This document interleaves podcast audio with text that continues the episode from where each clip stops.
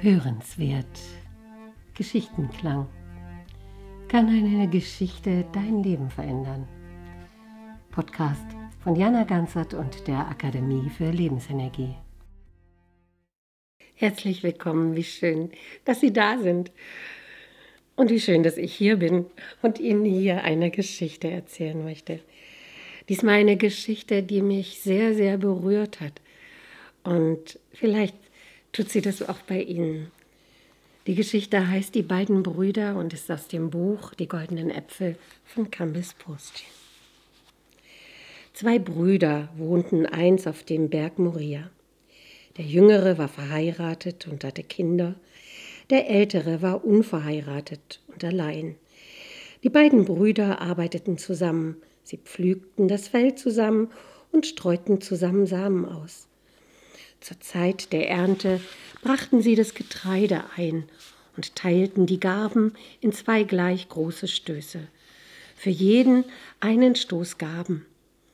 Und als es Nacht war, legte sich jeder der beiden Brüder bei seinen Garben nieder, um zu schlafen. Der Ältere aber konnte keine Ruhe finden und sprach in seinem Herzen, mein Bruder hat eine Familie, ich dagegen bin allein und ohne Kinder und doch habe ich gleich viele Garben genommen wie er. Das ist nicht recht. Er stand auf, nahm von seinen Garben und schichtete sie heimlich und leise zu den Garben seines Bruders. Dann legte er sich wieder und schlief ein.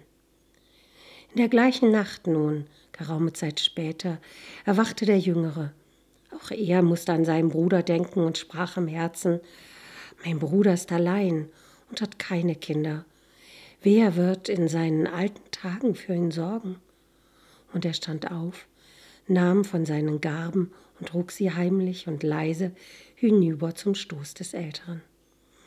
Als es Tag wurde, erhoben sich die beiden Brüder, und wie war jeder erstaunt, dass ihre Gabenstöße die gleichen waren wie am Abend zuvor.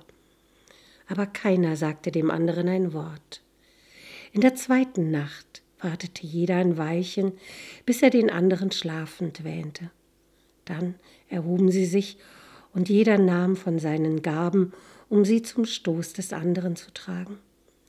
Auf halbem Weg trafen sie plötzlich aufeinander, und jeder erkannte, wie gut es der andere mit ihm meinte.